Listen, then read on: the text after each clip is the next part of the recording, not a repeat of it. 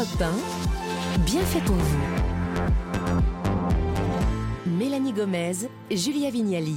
Ravi de vous retrouver sur Europe 1. Nous sommes ensemble jusqu'à midi et ce matin, on tente de dédramatiser cette période mouvementée dans le couple quand on devient parent. Alors, celle qui nous conseille sur ce sujet, c'est toujours vous, Mélina Lucluse Amorotti. Vous êtes naturopathe et auteur du livre Baby Clash, comment protéger son couple après bébé. C'est paru aux éditions Larousse. Alors déjà, est-ce que euh, même la conception d'un enfant peut être un motif de clash, de dispute? Car parfois, euh, c'est vrai que c'est compliqué, surtout quand ça arrive d'avoir des problèmes de fertilité et ça arrive à de plus en plus de couples. Et oui, totalement.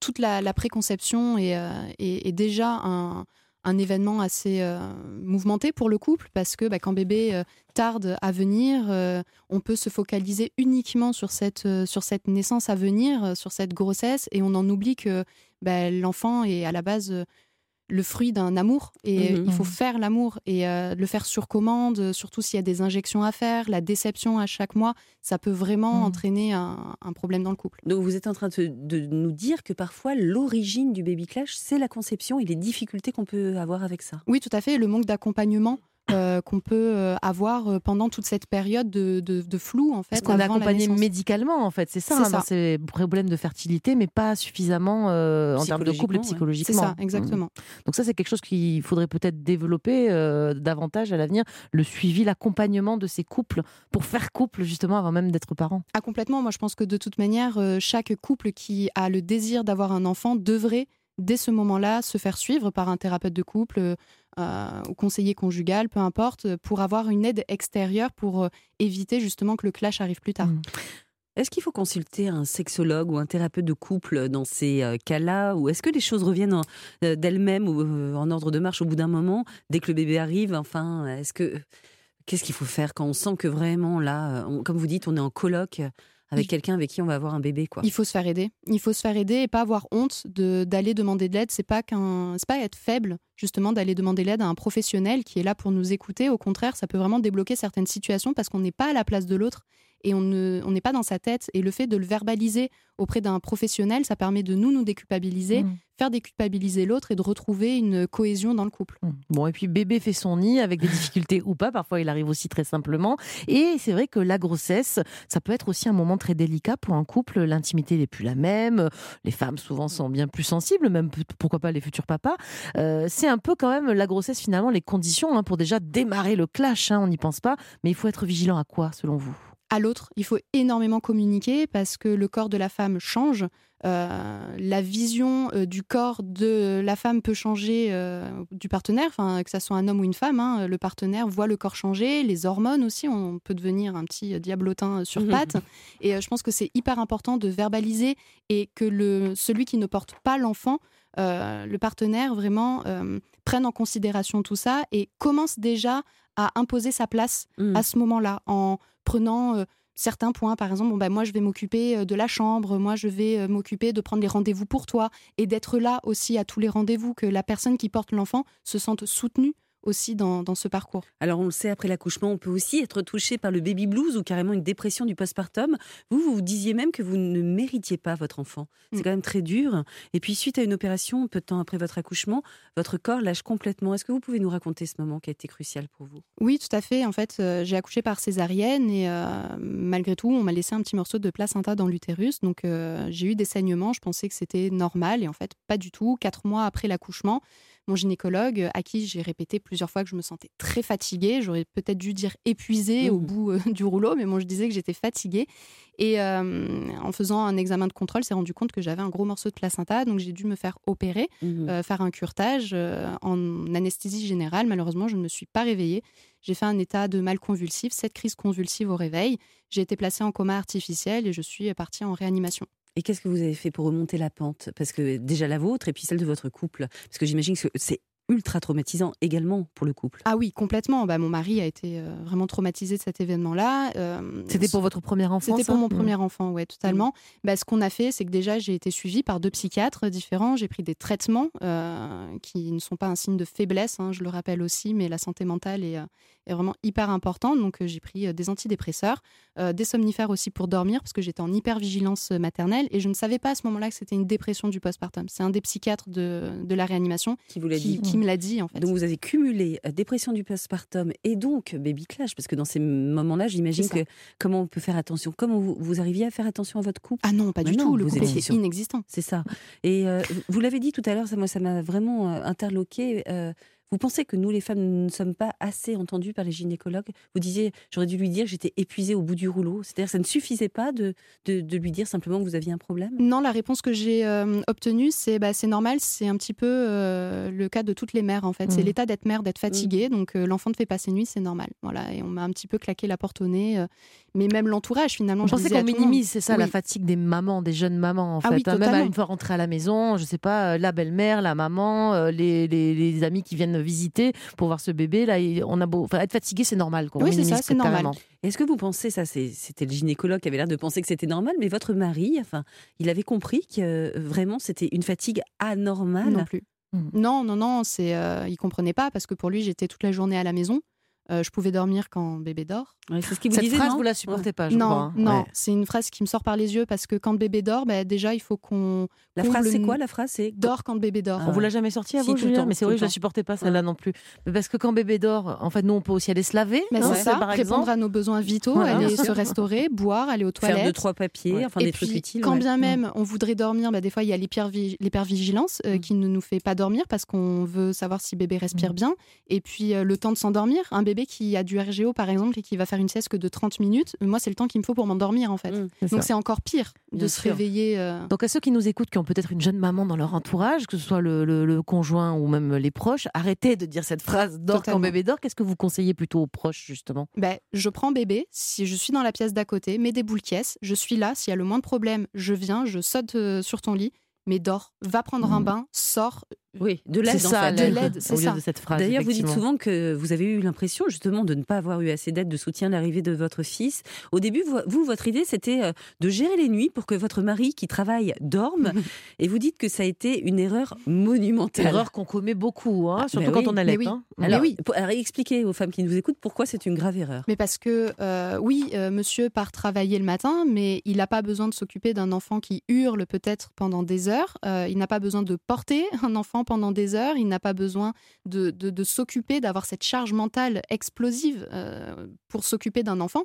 Donc, euh, non, la nuit, il faut aussi que la maman se repose. Oui, Mhm. oui, parce que certaines allaitent, donc c'est c'est compliqué aussi pour que le papa trouve sa place. euh, Mais le papa peut être un papa aidant ou le deuxième conjoint, ça peut être aussi Mm. une femme. Bien Euh, sûr. Prendre bébé dans son berceau et l'amener pour pas que la femme Au euh, moins qui se n'ait à se lever, aller changer la couche avant ou après, bercer, si après la tétée, s'il y a encore besoin d'un contact peau à peau par exemple, et que ce soit le deuxième conjoint qui le fasse. En fait, l'allaitement ne prive pas de son rôle le deuxième conjoint. Eh bien, merci Mélina, merci. On reste ensemble, vous ne bougez pas. On a encore beaucoup de choses à dire sur le baby clash, cette période compliquée entre amoureux à l'arrivée d'un enfant. Alors, comment protéger son couple justement après le bébé? Le mode d'emploi, c'est dans un instant sur Europe 1. Europe 1, bien fait pour vous. Julia Vignali et Soyez les bienvenus si vous nous rejoignez sur Europe 1. On est toujours en train de s'intéresser au baby clash, ce qui peut tourner vers une bascule infernale dans le couple après bébé. On fait le point avec vous, Mélina Lecluse-Lamorotti. Vous racontez d'ailleurs votre tempête personnelle à cette époque de votre vie dans votre livre Baby Clash, comment protéger son couple après bébé aux éditions Larousse. Alors, est-ce que pour vous, euh, le baby clash est arrivé juste après la naissance de votre fils ou votre fille, puisque vous avez eu euh, deux enfants, ou est-ce que c'est quelque chose qui s'est fait progressivement, vous diriez, au fur et à mesure des mois, et puis déjà depuis la grossesse peut-être? Oui, depuis la grossesse, en fait, je pense que pour mon fils, c'est quasiment depuis euh, l'annonce de ma grossesse, où euh, ça a été l'explosion de bonheur.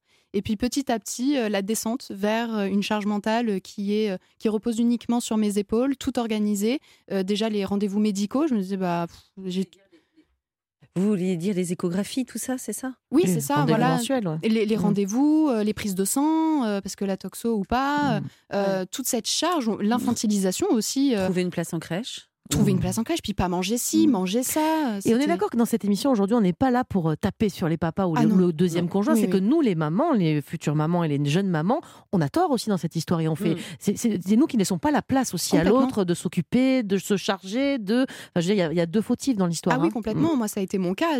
Mon mari n'a pas pris sa place autant que je ne lui ai pas laissé. Voilà. Parce que euh, au final, je voulais que tout soit parfait et je voulais pas laisser la place à, au moindre détail qui n'allait pas. Et donc, plutôt que de le laisser faire avec ses failles, ses défauts, et puis lui aussi d'apprendre. Il est pas né avec un manuel d'enfant entre les mains. Ben, je prenais moi, je disais non, mais laisse, t'inquiète, je le fais. Mais je ferais mieux. hein, Voilà. c'est ça. Non, même pas je ferais mieux, mais c'est le sous-texte, effectivement. Oui, c'est ça.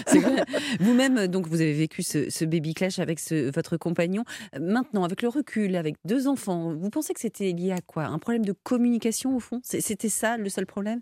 Je pense qu'il y a eu un problème de communication, mais aussi un problème d'idéalisation. Je pense que tout ce que la société nous renvoie de la venue d'un- au monde d'un enfant, c'est- la plus belle chose qui peut arriver euh, dans un couple. C'est pas faux. Euh, c'est vrai, c'est-à-dire Ouais. que le moindre regard, le moindre sourire d'un enfant, d'un bébé peut nous faire oublier plein de choses, mais on ne nous explique pas euh, avant que bah, ça va être une purée de galère, quoi. Mm. Et que va falloir s'accrocher, les gars, va falloir trouver des subterfuges pour retrouver ce couple, pour éviter d'être des colocs, pour éviter finalement ce désamour et ce désintéressement Mm. de l'autre. Vous Pour parlez faire de- équipe, hein, ouais, c'est ça, ouais. c'est faire équipe. Vous parlez de désamour parce qu'à un moment donné, vous avez cessé de vous aimer. Ah oui, complètement. Alors, je pense qu'il y a un, un- une distinction entre aimer et être amoureux. Mhm. Mon mari, je pense que je l'ai toujours aimé comme un membre de ma famille et je pense que je l'aimerai toute ma vie. Euh, mais on ne peut pas être amoureux tout le temps. Et ça, je l'ai compris et je l'ai accepté aussi. Euh, Des fois, bah, on est moins amoureux, il n'y a plus les papillons dans le ventre, il n'y a plus cette envie, euh, cette libido débordante, l'envie de se retrouver dix fois par jour. Et puis parfois, oui, ça Mm. revient parce qu'il y a des efforts faits d'un côté de l'autre ou euh, des moments qui sont plus opportuns. Vous dites aussi dans le livre que si ce baby clash est arrivé, euh, alors on a déjà décrit pas mal de causes, mais vous dites aussi que c'est parce que vous étiez très seul en fait finalement quand vous êtes retrouvé avec ce bébé, euh, vous n'êtes pas suffisamment entouré, c'est ça? Oui, alors ma mère est venue pendant un mois euh, pour m'aider. Euh, alors ça a été très bien parce que bah, elle a pu m'aider pendant un mois et toutes les femmes n'ont pas cette chance-là. Mhm. En revanche, euh, bah, ça a été un petit peu la porte de sortie pour mon mari de se dire bon bah il y a belle maman, hop, Tac. moi j'ai pas besoin Ouais, et donc terrible. pas prendre sa place. Et quand elle est partie, ça a été un gouffre Ouais. parce qu'elle n'était plus là, j'avais plus ce relais. Et mon mari a continué sa vie euh, tout à fait normalement. Donc au final, je me suis retrouvée très seule. Et c'est cette charge mentale, vous pensez, euh, qui, qui a causé le baby clash vraiment Euh, Vous aviez quoi en tête pour péter un câble quand votre mari rentrait du bureau? Ah oui, énormément. Bah, la charge mentale, c'est le fait de penser à tout, tout le temps, d'avoir Mm. un ordinateur allumé en permanence sur plusieurs programmes dans sa tête et de se dire, mais punaise, moi, je suis pas née avec ce manuel euh, d'utilisation de mon enfant et du foyer et de gestion du foyer. Pourquoi lui ne peut pas faire? Mais je pense que là aussi, moi, mon erreur, c'est de ne pas m'être mise à la place de l'autre. Et ça, Mm. c'est ce qui nous a été Mm. conseillé par un, psychologue, un Mm. thérapeute, hein, euh, de se mettre à la place Bien de l'autre. Parce qu'au final, on n'a pas les mêmes vécus, on n'a pas la même histoire.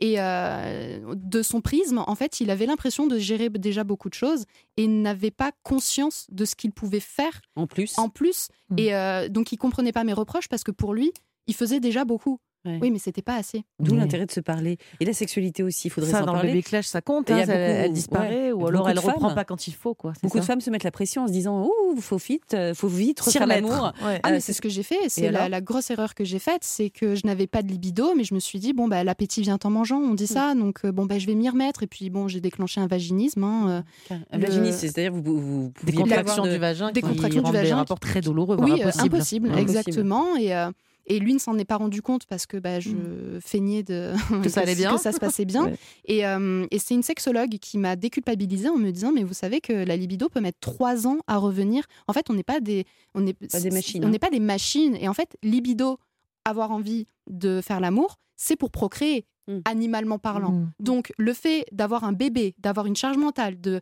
d'avoir l'impression de vivre en colocation, ben, c'est évident que votre corps, vos hormones ne sont pas en n'ont pas de signaux d'envie, ouais, c'est Ben ça. voilà. Quel conseil vous donneriez justement aux couples qui nous écoutent, qui songent peut-être même à avoir un enfant, qui l'ont pas encore conçu? Comment on préserve, comment on anticipe ce retour à la sexualité? Euh, Quel est le meilleur conseil que vous donneriez? Alors déjà de, de savoir que Mhm. on peut avoir envie et il y a et c'est ok aussi. Il y a des femmes qui ont envie dès la maternité. Et tant mieux pour elles. Et franchement, c'est génial.